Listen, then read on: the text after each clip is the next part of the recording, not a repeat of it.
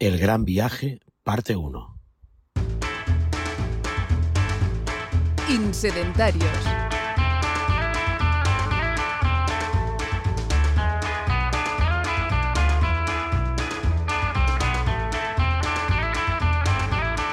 Con Dani Guillem.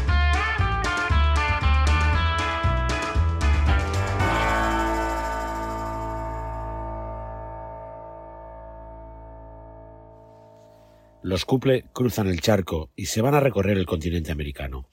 A continuación vas a escuchar un episodio que forma parte de una serie de tres para contar el gran viaje de Pablo, Belén y Logan. Esperamos que te guste. Vamos con el primero de los tres podcasts de esta serie. En esta primera conversación nos centraremos en la autocaravana de Pablo y Belén y en los arreglos y mejoras que le han ido haciendo a lo largo de estos últimos años más o menos, desde el viaje a Laponia. Belén, Pablo, bienvenidos a vuestra casa, bienvenidos a Insedentarios. ¿Qué tal estáis?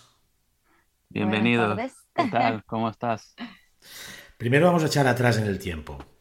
Contadme, ¿cómo empiezan Pablo y Belén en el mundo camper? Pues mira, la, verdad de la realidad de la historia comienza con, un viaje eh, sin pensarlo, alquilando una autocaravana a un amigo que viniendo de México eh, emprendemos el viaje hacia el norte de, España y empezamos a conocer un poco lo que es el mundo de vida de, la autocaravana. En ese, en ese tiempo ya teníamos el canal, pero estaba enfocado más a otras cosas, familiares, no había nada, era más a un estilo saludable. Y entonces tuvimos el pequeño problema de que a los dos o tres días, ¿no? Eh, nos quedamos sin batería de vivienda. Es más, lo que era la cama no subía. Entonces, nada, hablamos con mi amigo, me dijo buscar un taller cercano y cambiar la batería, que yo la pago.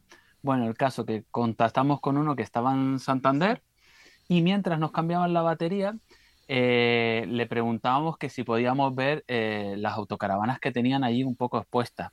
Y así fue, empezamos a entrar en una y yo le decía a Belén, wow, qué pasada. Claro, porque la que teníamos nosotros era un poquito antigua y las que estábamos viendo eran actuales de ese año.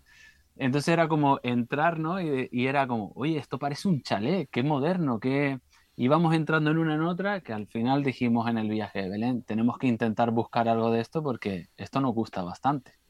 Sí, realmente lo alquilamos también porque a ti te gustaba. Mm. Por eso fue que contactamos con, con tu amigo David que nos dijo, venga, os la alquilo. Fueron dos semanitas más o menos por el norte y bien, pero lo alquilamos más que nada porque a ti te, ya lo habías visto, en su mente ya estaba la idea de probar el viajar en una autocaravana. ¿Y de ahí ya saltasteis a vuestro propio vehículo o hubo un, un paso más? De ahí, bueno, empezamos a buscar cosas de segunda mano y en aquella, en aquella época eh, la segunda mano estaba como a día de hoy, que estaba por, por los cielos.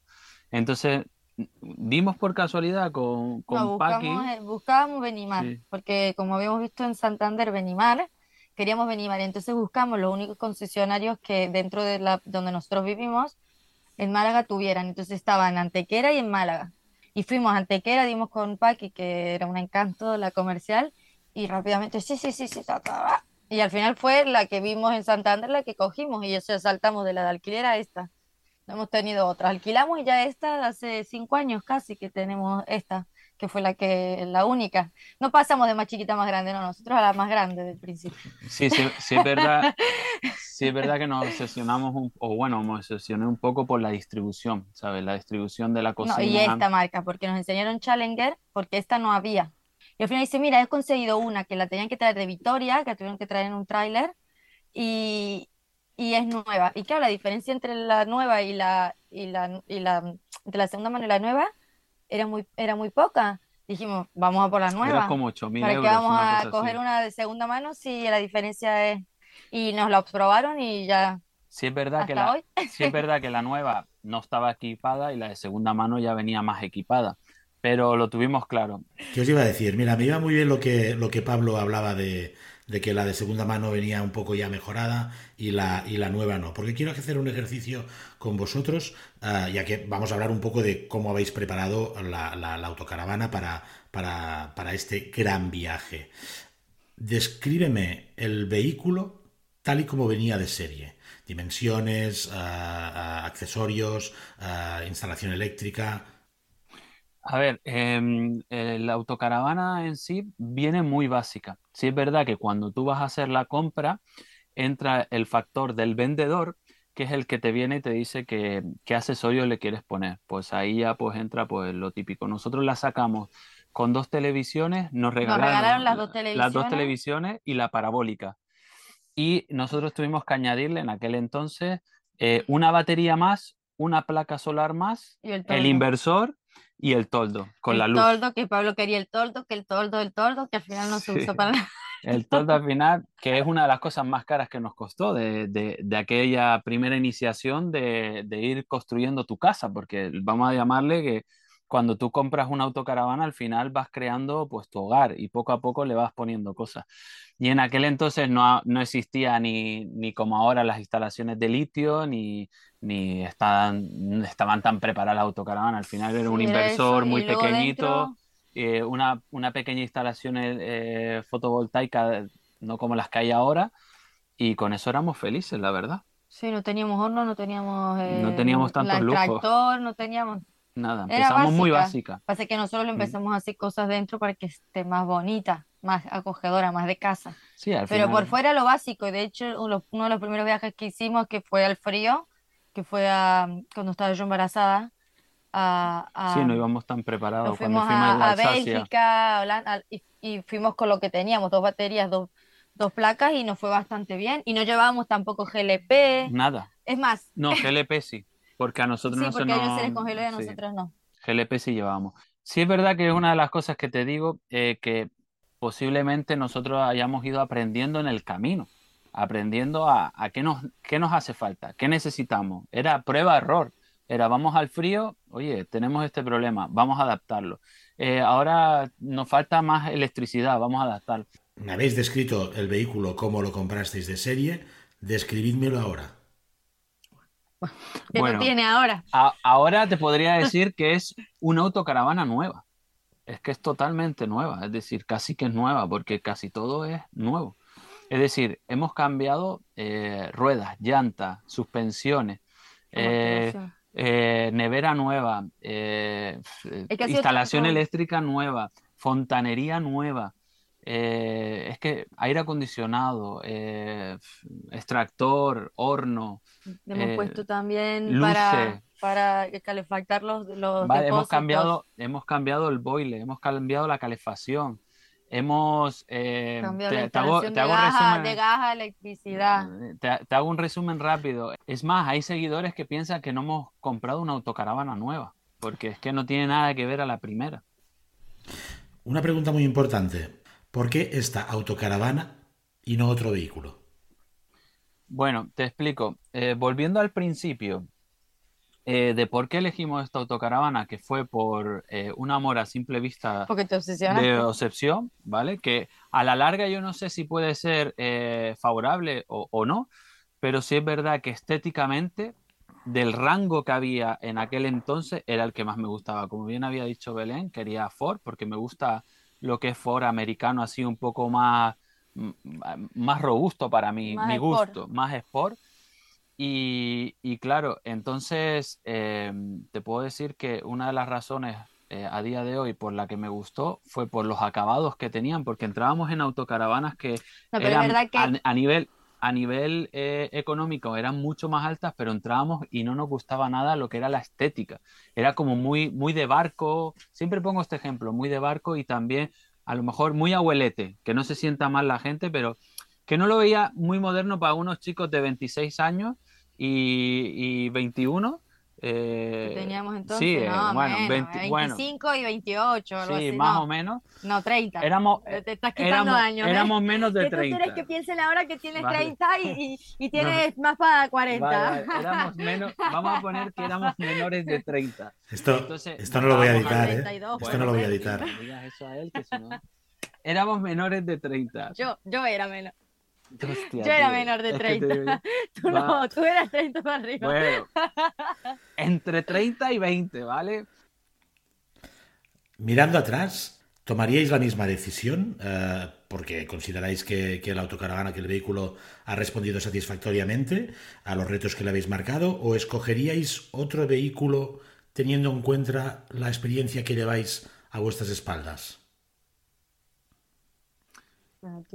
A ver, yo voy a dar mi opinión. Teniendo la experiencia que tengo a día de hoy, que es muy buena, he entrado en otros vehículos y he hecho en falta cosas de estas, que ahora las dirá Belén en ese caso, pero sí he hecho en falta a lo mejor si volviera atrás un vehículo 4x4. Mm, es lo único que he hecho en falta en mi autocaravana para poder eh, ir más tranquilo en el viaje. No quiere decir que porque tengo un 4x4 ya vaya a ser eh, ir al fin del mundo, no, sino para ir más tranquilo. Si, es verdad que las autocaravanas, si fueran a lo mejor tracción trasera, todas, no delantera, iríamos más tranquilos todos. Da igual ya eh, el tipo de autocaravana que sea, pero iríamos más tranquilos. Y si fuera 4x4 o una pequeña tracción cuatro ruedas, iríamos mucho más tranquilos, porque al final son vehículos muy pesados eh, que tienen un chasis y un, motor eh, que no es muy grande y entonces al final siempre vamos muy al límite. ¿Y tú, Belén? No, yo solo digo que yo lo que se hubiera hecho, que aunque él estéticamente las odia, yo hubiera cogido una capuchina.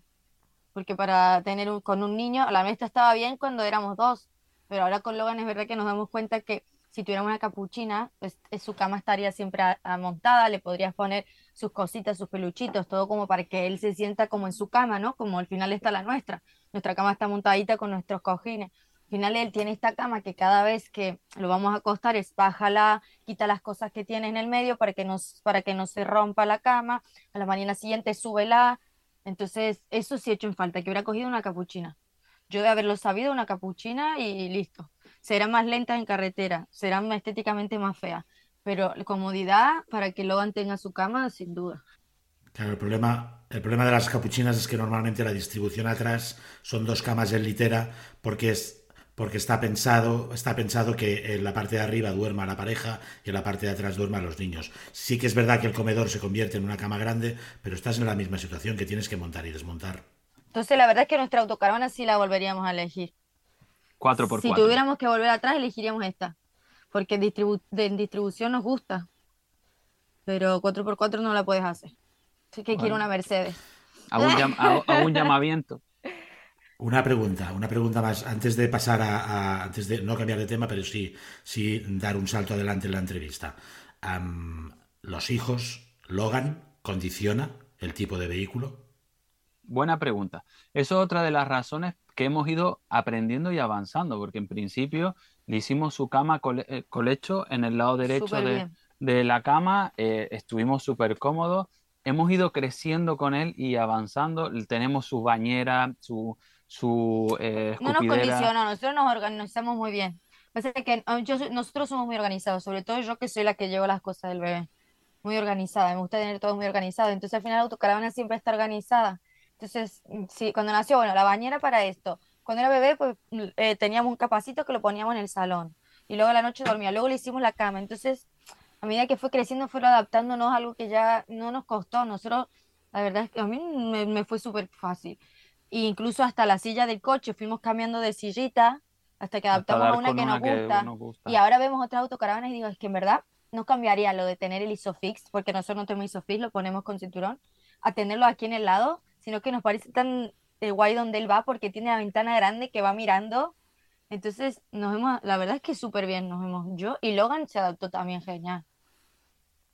Yo tengo que confesaros que nosotros en mi familia, Logan y mi hija se llevan, creo que no llega al año, entonces en, muchas, en muchos aspectos hemos ido copiando vuestro aprendizaje porque al final eres novato y, nosotros os teníamos a vosotros como, como, referencia y hemos, hemos copiado muchas de las estrategias que habéis llevado a cabo y que enseñabais en, en, redes sociales. Gracias. Eso nos gusta escuchar. no, pero te adaptas, te adaptas. Venga, entendido. hemos hecho este contexto de la familia Couple, eh, tenemos este background de, de, cómo empieza toda, toda esta historia.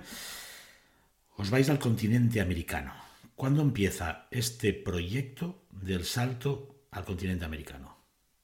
Mira, se me ponen los pelos de punta porque cuando organizamos este, este proyecto yo siempre lo he soñado y ha sido un poco como, se lo contaba Belén y quedaba un poco como, ah, eh, esto no llegará, ¿no?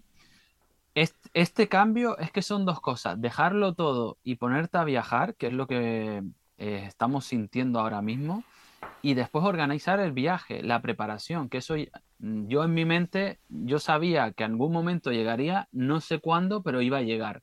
Entonces, preparación del vehículo, preparación de la ruta, informarte, eh, conseguir información, papeleos, papeleo, ir al país donde quieres empezar para ver eh, cómo, cómo se mueven allí los viajeros, si hay seguridad, si no. Entonces, al final, han sido dos años eh, recapitulando información y compartiendo experiencias para llegar a este momento. Sí, pero realmente lo decidió, él lo decidió después de Marruecos, más o menos, fue cuando dijo, después de Marruecos, me quiero ir a, me voy, me quiero ir a América y va a ser este año porque luego ya él tiene, va a cumplir cuatro años en febrero y ya después que si colegios, que si esto, vámonos ya. Contadme, plan de viaje, ruta, países que pensáis visitar, que queréis visitar, con qué ritmo. Bueno, eh, recogemos el vehículo importado desde España, Algeciras, en Montevideo. Una vez recojamos el vehículo ahí, eh, cogeríamos lo que es eh, toda la costa argentina hasta llegar a Ushuaia. Verdaderamente nuestra ilusión es empezar en Latinoamérica, en el sur de América, y llegar al norte de América, Alaska. Entonces está la famosa Panamericana, que colinda lo que es Ushuaia con Alaska pero en medio hay un tapón que es el tapón del Darien, que eso sería otra parte de otra aventura donde tienes que volver a embarcar eh, la autocaravana para pasar ese tapón, porque no hay carretera, es selva, y de ahí continuar dirección eh, Centroamérica y llegar a México. En México está eh, la parada del viajero, porque como en México te permiten tener un coche vivienda, que esté como vivienda 10 años, entonces todos los viajeros ahí hacen la parada de relax y pues o vuelven a su país o se quedan un tiempo allí y desde ahí ya afrontas el final del viaje que es lo que sería Norteamérica. Y claro, eso lleva años, no, esto no es de un día para otro, ni organizarlo ni hacerlo. Entonces, no te puedo decir, oye, llegaremos en dos años, ¿no? Porque a lo mejor en Latinoamérica eh, personalmente estamos muy bien y como no tenemos prisa, pues vas subiendo poco a poco. O sea, no hay fecha de vuelta. Nosotros ningún viaje, ningún viaje hemos tenido organizado las rutas por días. O sea, vamos a estar una semana aquí, una semana. Siempre hemos ido como lo que nos iba surgiendo. Y aparte, como no nos gusta hacer los viajes corriendo, porque cuando tienes niños vas haciendo kilómetros más lentos. Entonces empezar a ir viendo donde te guste, paras. Esto no, pues sigo. Aquí no estoy seguro, pues me voy. Y así lo iremos haciendo. Todo con el hándicap de que tenemos eh, los 90 días de cada país y, claro, la, primera, la primera etapa sí es verdad que ya la tenemos medio pensada, que es lo que nos estabas preguntando en plan aventura. Nosotros en la parte de, de la Patagonia Argentina ya hay una parte que la conocemos, que son muchos kilómetros de carretera, que eso lo vamos a evitar y vamos a hacer la Patagonia chilena. Y subiremos todo Chile hasta Mendoza en Mendoza cruzaremos hacia Córdoba, ahí estamos ganando ya unos meses de, visado para poder disfrutar en Argentina y en Córdoba, que es donde tiene Belén la familia, haremos la parada, una parada de coger energía. Eso tardaremos a lo mejor días a lo mejor seis meses en llegar ahí y ahí estaremos pues un tiempo tranquilo, lo que necesitamos. Y de ahí ya continuaremos para arriba. El último país que tenemos que hacer de Latinoamérica sería Colombia, que es donde enviaremos la autocaravana y será el último país que haremos de lo que es Latinoamérica. Mi pregunta era, sabiendo que no tenéis fecha de vuelta, si queréis visitar hasta el último país que me acabas de decir que era Colombia, ¿habéis calculado más o menos cuánto tiempo, cuántos años necesitáis viajar? Para lo que puede ser Latinoamérica por, por, estadía de meses de cada país, te puede llevar dos años mínimo. Yendo tranquilamente y aprovechando el tiempo en cada país. Si es verdad que nosotros, por ejemplo, en los países que más vamos a estar, eh, por, por su dimensión, va a ser Argentina, que es la que más nos gusta a día de hoy. Chile la conoceremos y también nos llevará mucho tiempo, pero después em, Brasil queremos tocar un poco de la costa brasileña. Venezuela no sabemos a día de hoy cuando lleguemos allí si entraremos. A día de hoy hay muchos viajeros que están entrando. eh, Ecuador, Bolivia, todo eso eh, se pasa rápido. Y Colombia sí es verdad que me gustaría echarle tiempo en ese país antes de irnos. Es como eh, el final de lo que viene siendo la etapa de América del Sur. Y después de ahí cerramos ya lo que sería América del Sur. Ahora sí que nos vamos un poco para atrás, que vosotros ya habíais sacado el tema. ¿Es con Laponia que se enciende esa mecha de iros poniendo retos cada vez más complicados en vuestros viajes y conseguirlos? Laponia era un reto. Laponia salió eh, viendo un día una foto en Instagram en mi rato libre, digo yo, aquí se puede llegar. Me puse a buscar información y no había nada de información. El caso es que tengo un buen amigo que su hermano eh, vive en Finlandia y tiene autocaravana. Y entonces le dije, Andrés, déjame el teléfono de tu hermano que quiero hacerle una pregunta. Bueno, el caso es que em, eh, su hermano es un aventurero, eh, pero infinitamente extremista, ¿vale? Entonces le comentó, oye, quiero llegar con mi familia allí en plenas navidades. Él lo primero que me dice, estás loco. Y lo primero que me manda son tres imágenes de autocaravanas volcadas. Y yo le digo, oye, pero a ver, allí tienen que haber autocaravanas. Me dice, mira, Pablo, las autocaravanas se cierran en los garajes a finales de, verano y no se vuelven a abrir hasta eh, primavera. Digo, bueno, nada, resulta, me pongo a buscar información, contacto con Manolo, otro amigo, y me dice, mira, yo allí hago rutas de, de bici de, de, moto de enduro, te puedo pasar contactos y yo te organizo el viaje, te ayudo a organizar el viaje. Y así fue, al final, entre unos y otros, fui creyendo, eh, creando mi ilusión de llegar allí en pleno invierno en Laponia eh, con la autocaravana. con cabeza también lo hicimos, no fue, venga, me voy ahí con mi vehículo como lo tengo y no, organizamos todo lo que era saber que había frío, que había que poner cosas para el frío en ventanas, eh, para el frío en, en el GLP, en la calefacción del, del agua saber que teníamos que, que, buscar neumáticos que pudieran andar con este vehículo ahí, que no se nos se nos calaran las ruedas y tener un accidente. No fue todo decir, ay, me voy a Laponia y que sea lo que Dios quiera con el vehículo. Y sobre todo el tema, aprendimos mucho el, el tema de la supervivencia en, en temperaturas muy bajas. ¿eh? Entre Laponia y Marruecos, ¿vosotros con cuál os quedáis y por qué? Me gustaron los dos por igual, porque al final lo que tenía Laponia, por ejemplo, era muy bonito los paisajes que al final es algo único. Tú nunca vas a estar a menos 17 grados, nunca vas a ver los pinos tan nevados, y nunca vas a ver renos, nunca vas a, vivir esa experiencia. Al final es una vez que la vives, ¿no? Pero Marruecos luego me gustó mucho porque era muy desértico, la comida era muy rica, la gente era muy amable, era muy acogedor. Entonces como que al final me gustan los dos. Yo creo que de volver volvería a los dos. Pasa que igual sí volvería más antes a Marruecos porque es eh, con la edad de Logan ahora es como que él se adapta más a jugar en el desierto, cosas de esas que a lo mejor el frío. Pero la verdad es que cada uno tiene su cosa.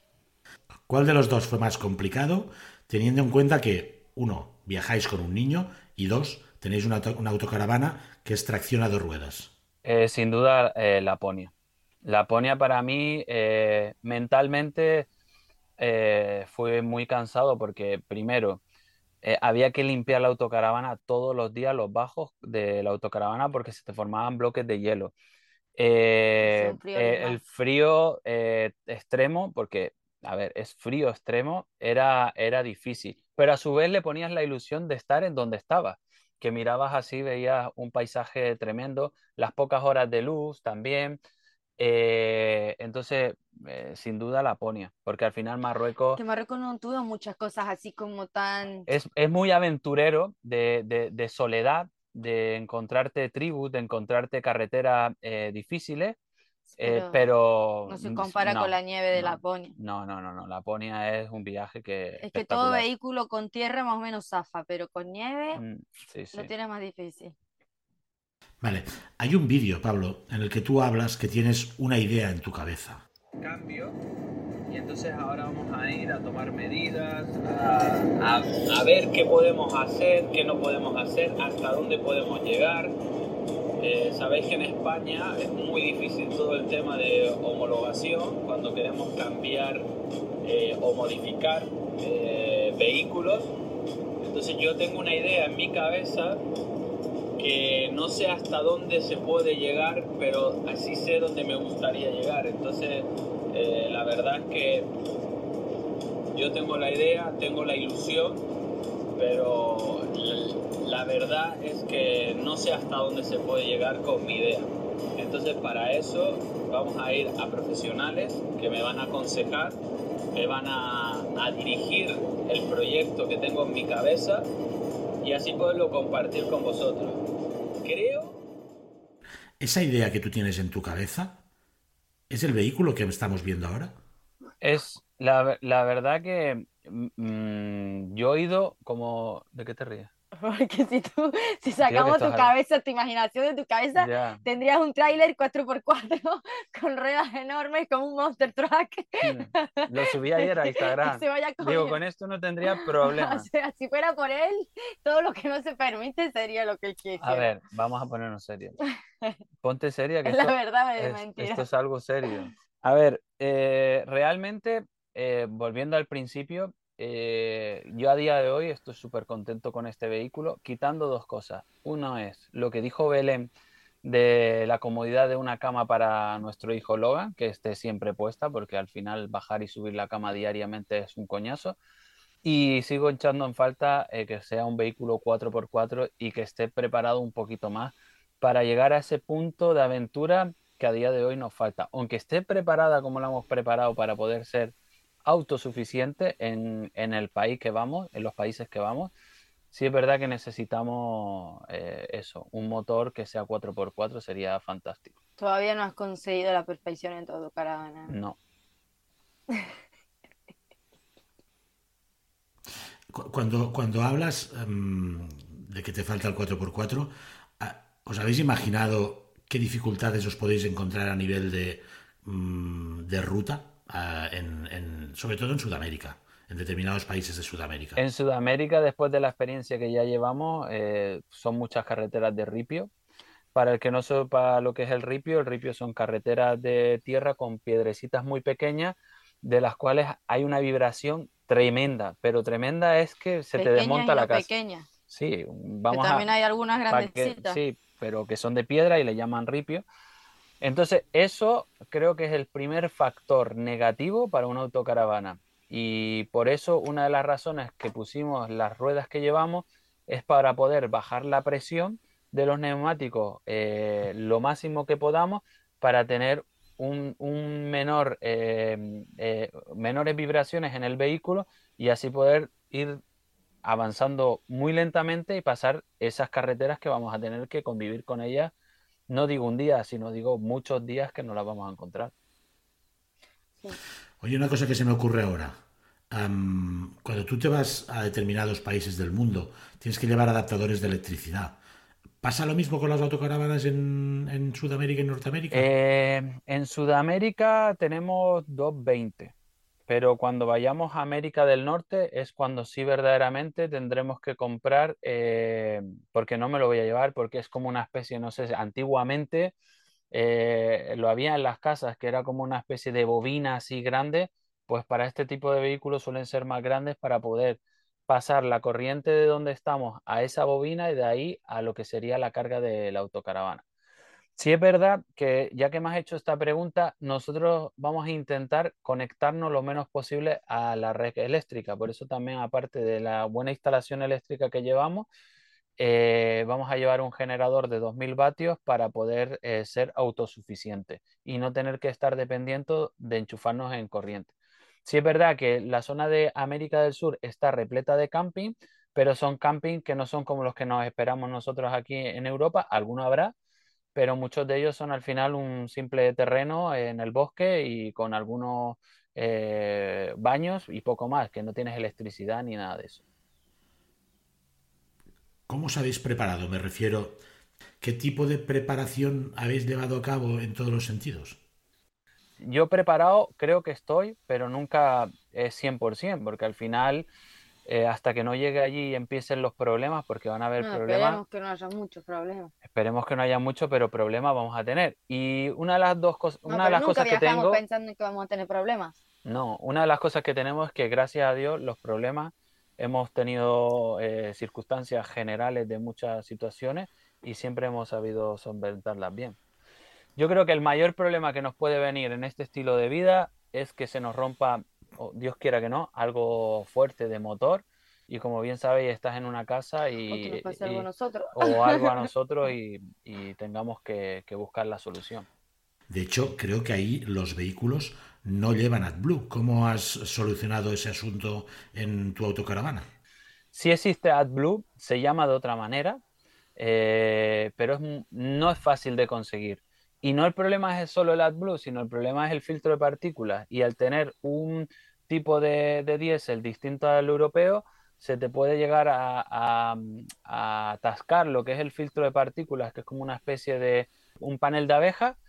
Y claro, eso sería un mayor problema allí en medio de América donde no tienes repuestos para eso. Entonces al final lo que mucha gente nos recomendó fue anular el AdBlue, hacer un filtro de partículas vacío y un tubo de escape nuevo para poder eh, solventar el viaje allí, ya que allí no vamos a tener eh, la comodidad la facilidad aquí de tener AdBlue.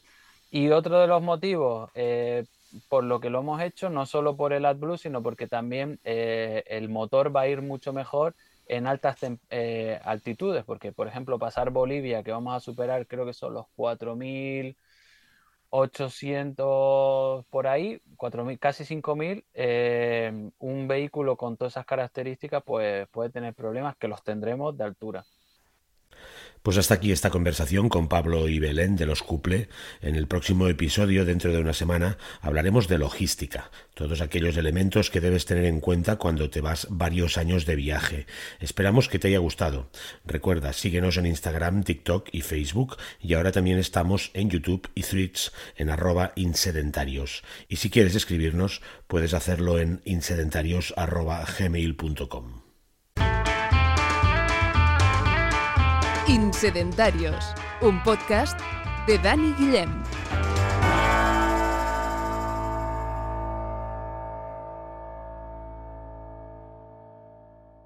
Insedentarios es una coproducción de Explícate y Evoco.